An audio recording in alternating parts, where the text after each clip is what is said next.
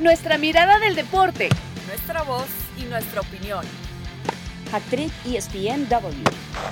Quédate con nosotras.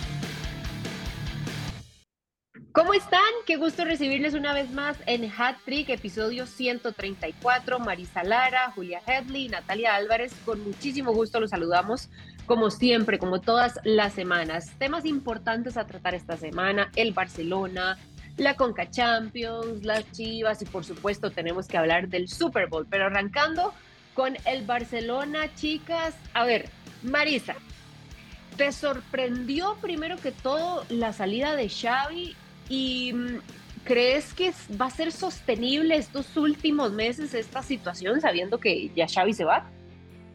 Eh, hola Nati, antes que nada, eh, eh, también un saludo por supuesto a Julia, un placer estar aquí en este, en este podcast. Y bueno, pues sorprende porque se hablaba, ¿no? Justo de que iban a estar manteniéndolo, que no había la presión, que no estaba en riesgo su puesto y es el primero que da un paso de costado para decir no puedo más con esto, ¿no? Yo creo que sí se debe, eh, pues este anuncio un tanto ya a la presión interna que se vive dentro del Barcelona, donde sabemos que es un club que tiene pues eh, múltiples temas económicos eh, que presionan el tema de refuerzos que presionan el tema, el tema de a lo mejor de no tener demasiados elementos de recambio, las lesiones, la presión mediática, social, los aficionados. Bueno, pues sí termina sorprendiendo porque Xavi le había puesto eh, el pecho a las balas. Finalmente, bueno, pues terminan haciendo mella toda esta metralla que le cae en el pecho, que él decía que, bueno, pues todo bien, pero sin embargo sí termina causando pues este, este dolorcito y, deja eh, con una situación, bueno, cuando sabes que tu técnico ya se va, eh, que, pasó con Klopp también, que, que, anunció antes de que acabara que al final de temporada se iba. Hay maneras de, de, llevarlo, ¿no? Pero claro, esto le da tiempo al club de pensar qué puede hacer hacia adelante. Yo creo que los jugadores eh, quieren a, a, a, Xavi, vamos, eh, me parece que simplemente se reconoce una incapacidad a lo mejor de saber cómo llevar este club después de haber intentado muchísimas cosas. Así que al final creo, Nati, que eh, pues hay que llevar el barco hasta donde sea, todavía con la aspiración de poder pelear la liga, aunque bueno, se encuentran lejitos ahí de esa posición. Ahora, Julia, se hace este anuncio e inmediatamente todo el mundo es, bueno, ¿quién va a llegar ahora al Barcelona? Eh, a Rafa Márquez se le consulta y él dice, estoy listo, o al menos aquí estoy por si me necesitan. Esa declaración divide opiniones, porque algunos consideran que no fue correcto eh, al menos levantar la mano de esa forma, teniendo en cuenta que todavía ahí está Xavi, eh, la cercanía que tiene él con Deco, estoy hablando de Rafa Márquez con, y Deco no tiene muy buena imagen, entonces después se da esta declaración que dice, Rafa está considerado por nosotros como una persona que está creciendo dentro del club, pero no está pensado para ser el entrenador. Joan Laporta dijo que si algo pasara con urgencia, sí, pero la decisión de futuro es algo con lo que hay que ir eh, con bastante análisis. Esto decía Deco, el director deportivo. A ver, ¿cómo crees que deja esta declaración y lo que se ha especulado a Rafa en este momento? Pues mira, eh, yo creo que tampoco lo podemos culpar primero que nada. Fuerte abrazo a ti, a Marisa. Este, no, no podemos culpar por levantar la mano, ¿no? Al, al final, ahí está la opción. No sé si se pueda considerar una falta de respeto a Xavi. Después vienen las declaraciones de ambos diciendo que son grandes amigos, que se conocen perfectamente y que no hubo, eh, pues me parece mala intención, ¿no? al decir eso, yo tampoco en lo personal creo que esté listo para el puesto. Yo en la única posibilidad que veo a Rafa Márquez en el banquillo del Barcelona sería como interino en lo que llega un nuevo técnico, ¿no? Con quien esperemos el club ya debería estar hablando. A pesar de que Deco dice, no, todavía no estamos en pláticas con nadie, bueno, pues entonces, eh, ¿para cuándo, no? Porque debería esto haber sido para antier que ya estés en pláticas con otros técnicos, además siendo este un proyecto que realmente no es atractivo en este momento para un técnico que esté dirigiendo en Europa, porque no es fácil tomar el Barcelona en estos momentos, como tampoco lo fue fácil cuando llegó Xavi en el lugar de, de Ronald Koeman, ¿no? Muchas críticas a Xavi, al final, bueno, la liga de la temporada pasada es importante,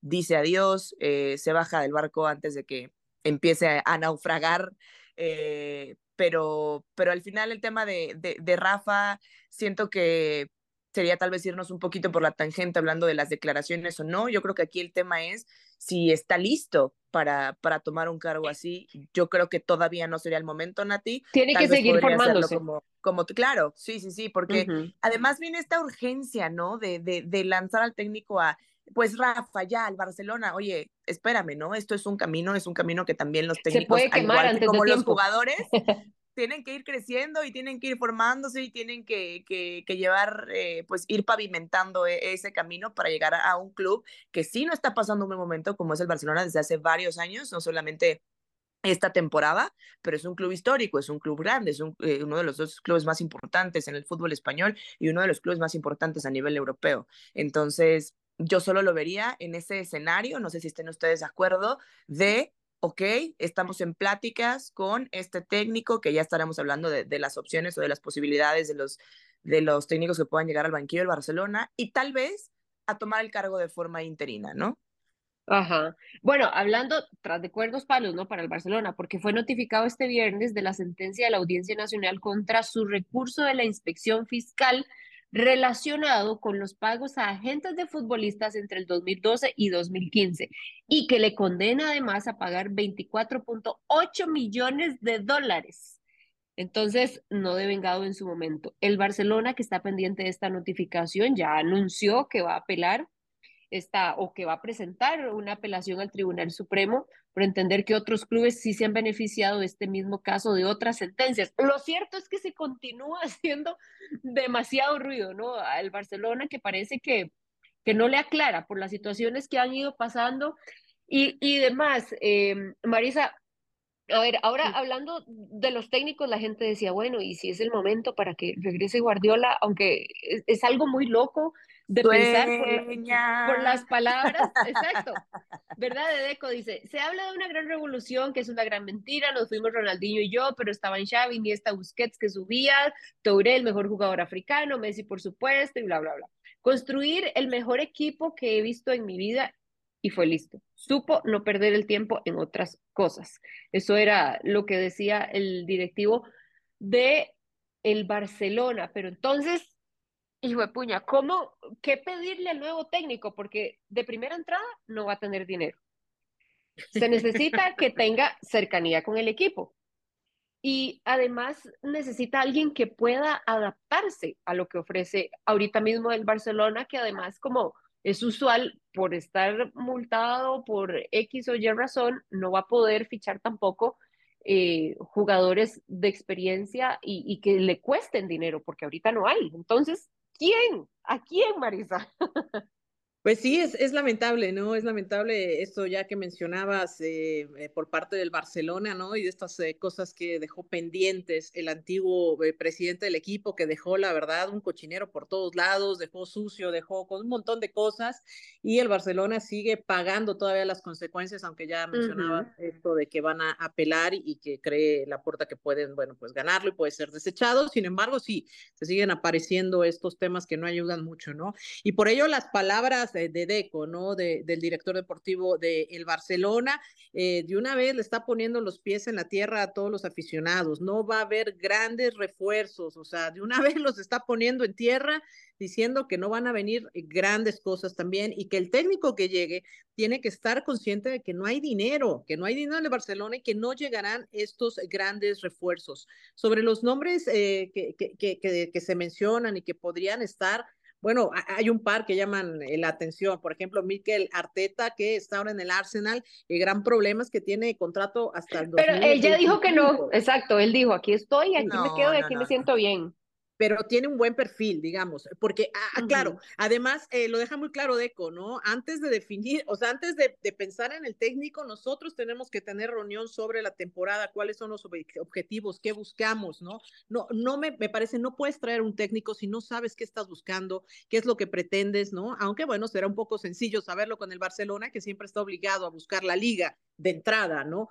Para, para la temporada, pero sí, eh, está, eh, hay otros nombres ahí como Sergio Conceição también del Porto, está, eh, no sé, el mismo Tiago Mota, Eh, nos encantaría, bueno, a mí, a mí me encantaría que fu- fuera Jürgen Klopp, pero bueno, ya dijo que se va a tomar un año sabático. Y, y él es un hombre de palabras, según hemos visto, y creemos que sí, se lo va a tomar.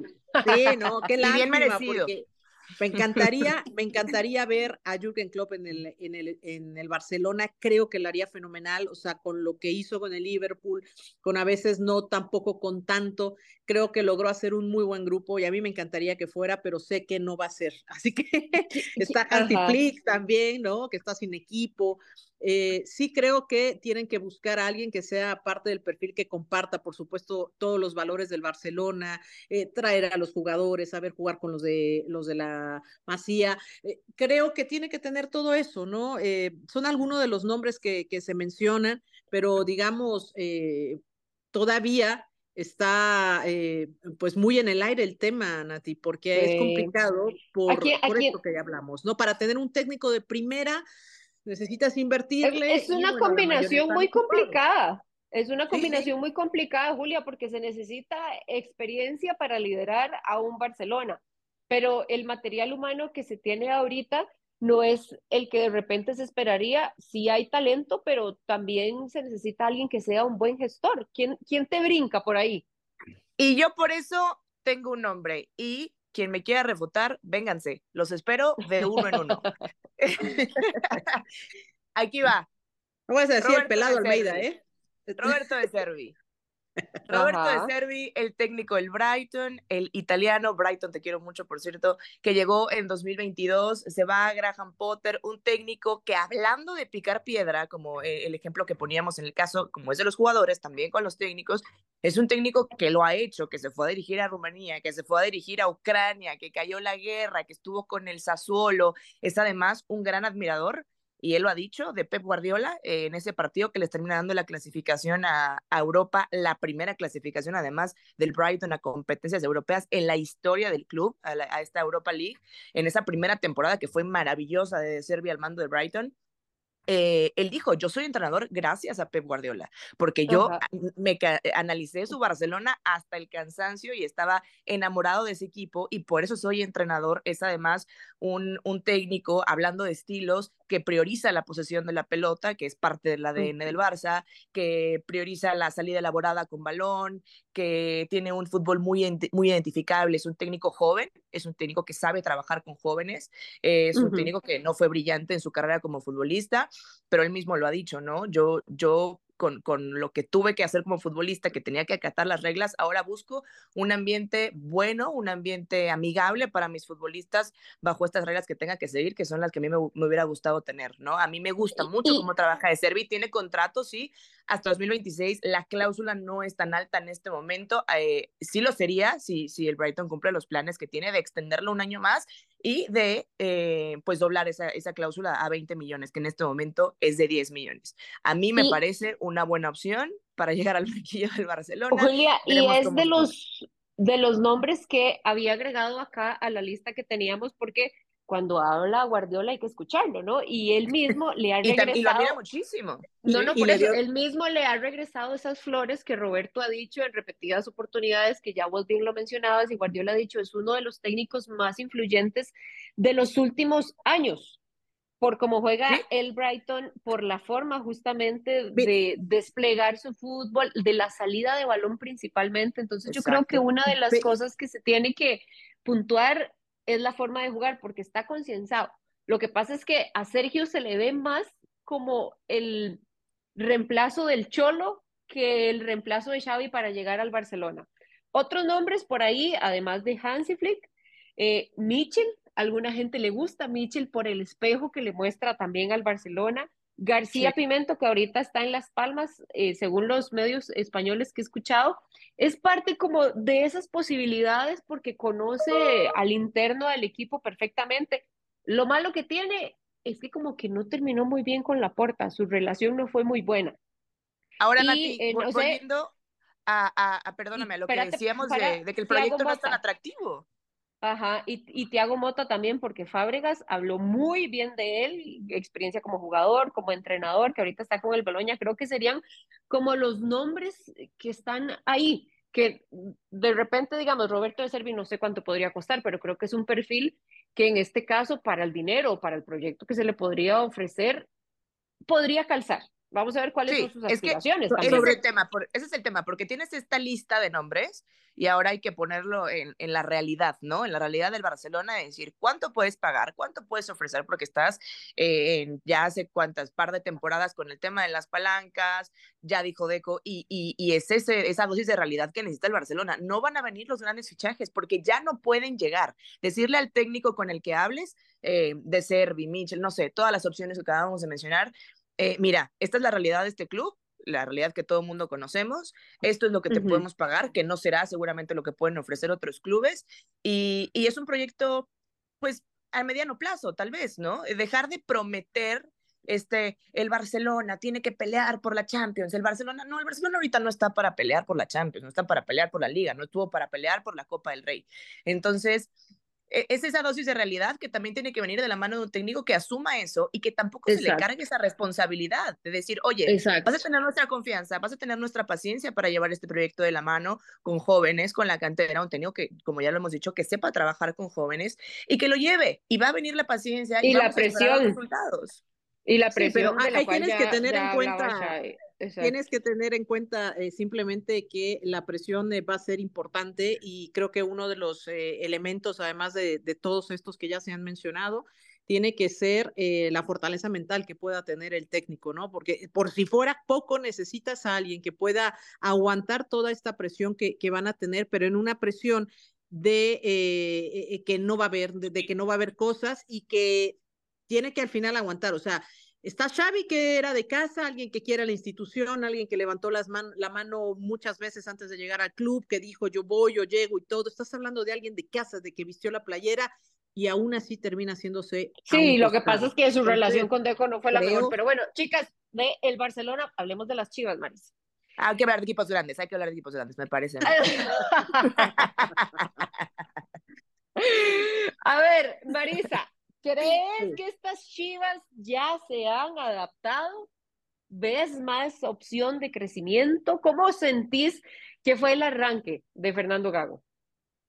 Eh, pues creo que va bien, o sea, creo que va bien, eh, creo que está sorprendiendo un poco, ¿no? Eh, con ayuda también de Hierro, que ha ayudado a limpiar la casa, que ha quitado jugadores que eran un lastre, la verdad, para el equipo de Chivas, que no aportaban, que pertenecían por ahí a una promotora y que jugaban a veces eh, por estos negocios que hay internos, más que por calidad y pues que ha llegado a tratar de limpiar un poco también e, el terreno, ¿no? Y también hay que decirlo por parte de Hierro, Fernando Gago, que viene eh, con cosas importantes, con, con, novedades, moviendo a piezas, trayendo a jugadores eh, jóvenes que vienen limpios mentalmente, que puede hacer eh, y utilizarlos justo para estar en estas posiciones dejando a, cuatro jugadores titulares ahora para, para la CONCACAF, que fue muy criticado y bueno, se trae la, la, victoria en, eh, eh, de Canadá y que con esto, bueno, pues eh, termina teniendo, insisto, cosas interesantes a, a, nivel táctico, intentando cosas que quizás las Chivas no habían hecho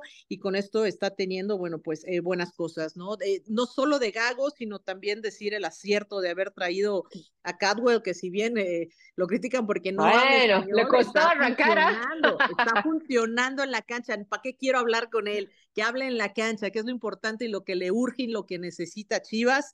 Eh, ha gustado lo que ha hecho Cadwell, ha, gustado que además de hacer el doblete tiene una asistencia o sea, eh, creo que está encajando muy bien en este formato de Fernando Gago y creo que va a seguir dando, dando resultados. Ilusiona Chivas, ilusiona sí. Bueno, eso precisamente se lo voy a preguntar a Julia, una chiva hermana de verdad, una original, así, de hueso colorado, como decimos en Costa Rica. Julia, ¿te, te ilusionan estas chivas? ¿Qué diferente le puedes ver de la temporada pasada a lo que ha mostrado en este inicio? Yo, yo ya no me ilusiono, la realidad es que yo, ya, no, yo ya no me ilusiono. Pero hablando del tema de, de, de la paciencia eh, que, que, mencionábamos con el caso de Barcelona, ahora ya hablando de equipos grandes, eh, hay que hablar de, de, esa paciencia también aquí, porque es un proyecto, ¿no? Y, y, y, en el fútbol mexicano nos encanta la inmediatez, ¿no? Y entonces viene una derrota de Gago y Gago es el peor técnico y no era el ideal para llegar a, a, a, las Chivas y qué está haciendo el argentino. Bueno, esto, esto es un trabajo que, que, que toma tiempo. Eh, y, de a poco vamos viendo justo esos, esos matices, esos, esos pequeños detalles que tiene e, este, este esquema de, de Fernando Gago, que ahorita en Coca Champions va con línea de tres, hace modificaciones en este 11 y al final a mí me parece que lo identificable es que tenga eh, lo perdón, lo importante es que tenga un fútbol identificable, ¿no? Y, y, y, hay, hay, hay, cosas muy rescatables. Tiene muy buenos futbolistas también con los cuales puede trabajar el caso de Nene Beltrán. Julia, eh, con la, la, presentación de Cowell, ¿crees que ya eh, podría estar más sólido en la liga? Como que este partido le ayudó a tomar confianza o todavía le falta? Al final eh, dependerá de que al futbolista lo pongas en los contextos en los que está más cómodo, ¿no? En el caso de Kate Cowell, por, eh, por, ejemplo, no es recibiendo el balón al pie. Entonces, cuando Cowell tiene espacio para correr, que es lo que tuvo en este partido de Conca Champions, pues ahí están esos dos goles y, la asistencia de, de Kate Cowell, que se ha criticado mucho su llegada, porque no sabe hablar español, señores, es mexicano y es mexicano y se acabó, ¿no? Eh, el tema de Cowell, que esté cómodo eh, también en la posición, en, la zona del campo en la que esté jugando, vendrá después lo que pueda aportar Javier Hernández cuando, cuando se incorpore al equipo, eh, lo de Marín ha sido muy bueno también para Chivas en ese, en ese último tercio. Lo del Nene Beltrán sin balón, sabemos que lo del Nene ha sido importante ya, no solamente esta temporada, ¿no? En esa línea de tres en Coca Champions con José Castillo, me parece que son cosas muy buenas, hasta mm, eh, con, Gago, con Gago moviéndole un poquito, ¿no? A este esquema para, para este partido. Haciéndolo como más versátil, ¿no? También. Sus fichas. Sí, sí, sí, porque además tienes que adaptarte no solamente al rival, sino, sino a la competencia y a, y a equilibrar que, que, tienes después también la competencia local, local en liga. Hay que decirlo, no fue tampoco un rival que le exigió mucho al Guadalajara, eh, eh, eh, el equipo de, de Hamilton, el equipo canadiense, pero mostrando buenas cosas, eh, eh, yéndonos al último partido de liga, que fue contra el Atlético de San Luis, no fue un buen primer tiempo el Guadalajara, sus primeros 45 minutos, pero dominó en el segundo tiempo. Pocho Guzmán me parece de los que están en un nivel más bajo en este momento, que se termina maquillando por esos dos goles que vinieron eh, eh, de penal frente, frente al Atlético de San Luis. Se termina maquillando un poquito el tema de Pocho Guzmán, pero bueno, eh, Roberto Alvarado también está, está atravesando un gran momento desde hace unas, unos, unos tres torneos. Eh, no sé si, si, si ilusionarse sería bueno desde ahora, me parece que es pronto, pero me parece que va encaminado, encaminado el proyecto de Fernando Gago. vamos poquito a poco entonces, poquito a poco. es como cuando tienes las dos primeras citas, chicas, todavía no hay que ilusionarse. Haces bien no ilusionar. me gusta eso. Exacto. Chicas, a ver, repasando los resultados de esta Copa de eh, CONCACAF, eh, comunicaciones, yo creo que este es un resultado un poco engañoso, ¿no? Al final Monterrey, si logra sacar el resultado 4 por 1 abultado, pero si uno repasaba al menos el highlight, veía que Comunicaciones perdonó, tuvo errores gruesos también. Toluca logra ganarle a Herediano 2 a 1. Eso sí, Herediano desde los primeros 15 minutos, y si no me equivoco, se quedó con uno menos. Toluca tiene la posibilidad de aprovechar esa, e, esa desventaja que tenía el equipo rival. Vancouver empata contra Tigres 1 a 1.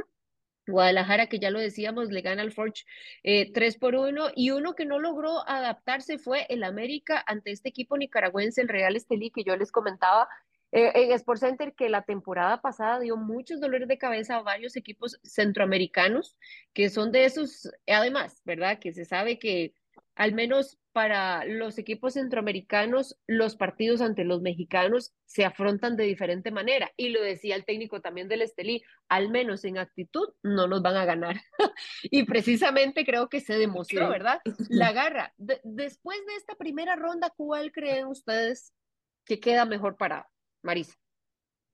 Pues eh, me parece que eh, quizás por eh, la manera, coincido, no fue un gran rival tampoco el Forge que termina dando facilidades, pero me parece que había un poco más de exigencia para el América que iba con su cuadro titular y termina, bueno, pues tendrá que ahora reponerse en la vuelta justo pero sí, me parece que las Chivas eh, de, de, esta jornada, aunque ya mencionabas, gana el Toluca también, eh, eh, el Toluca, sí creo que las Chivas sacan mejor partida o mejor vista de esta, de esta serie, donde, pues insisto, luce el refuerzo, luce su técnico y terminan dando pues una buena impresión, aunque sí hay que insistir que el rival tampoco eh, pues es de los mejores, ¿no? También. E, es, sí, no, y es que además ni siquiera ha empezado la, la, temporada, pues, por allá en Canadá. Sí, sí, sí, pero creo que luce mejor las Chivas en, en eh, digamos, en esta primera ronda. ¿Quién es tu favorito, Julia? O al menos de lo que pudiste ver en esta primera ronda, ¿quién queda mejor y quién sigue siendo el favorito en esta copa? Sí, yo, yo por formas más que por resultado, también me quedo, me quedo con Chivas y me quedo con Monterrey eh, en, estos, en estos primeros partidos. más por las formas. Eh, de, la América podríamos decir, si tal vez se hubiera llevado la, la derrota con, eh, pero, pero viéndose bien sería, sería algo distinto, ¿no? Pero, pero las formas importan, se, se vio muy mal el, el, el, campeón del fútbol mexicano. se confió, parece, ¿verdad? Ah, podría ser, sí, yo creo que, que ahí podríamos destacar, bueno, individualmente malas actuaciones de, de varios de sus jugadores, en lo colectivo no fue un buen partido para el América, pero, pero, pero enfocándonos en, en las formas, me, me, gustó mucho sí, sí lo que vi, lo que vi Guadalajara y, y lo que vi de Rayados dentro del terreno de juego. Bueno, vamos a ir a una pausa. Esto es Hattrick, episodio 134, y ya venimos con más para hablar del Super Bowl. Actriz ESPN Double. ¿Qué tal amigos de Hat Soy Cari Correa. Qué gusto saludarles, les extraño, pero ya pronto estaré con ustedes. Mientras tanto, cubro mis asignaciones de la NFL, que se nos acaba la temporada. Ya solamente nos queda un partido, pero eso sí, el más importante, Super Bowl 58 desde Las Vegas, Nevada, con dos equipazos, Kansas City Chiefs y San Francisco 49ers. Una revancha del Super Bowl 54, que fue, por cierto, el primer título de los Chiefs en 50 años. Unos Chiefs, actuales campeones, que estarán buscando el bicampeonato. Pero bueno, los dos han hecho tremendas campañas. Ya se habla de si los Chiefs son una dinastía o no una dinastía. Para mí ya lo están siendo. Hay que dimensionar que están en su cuarto Super Bowl en cinco años.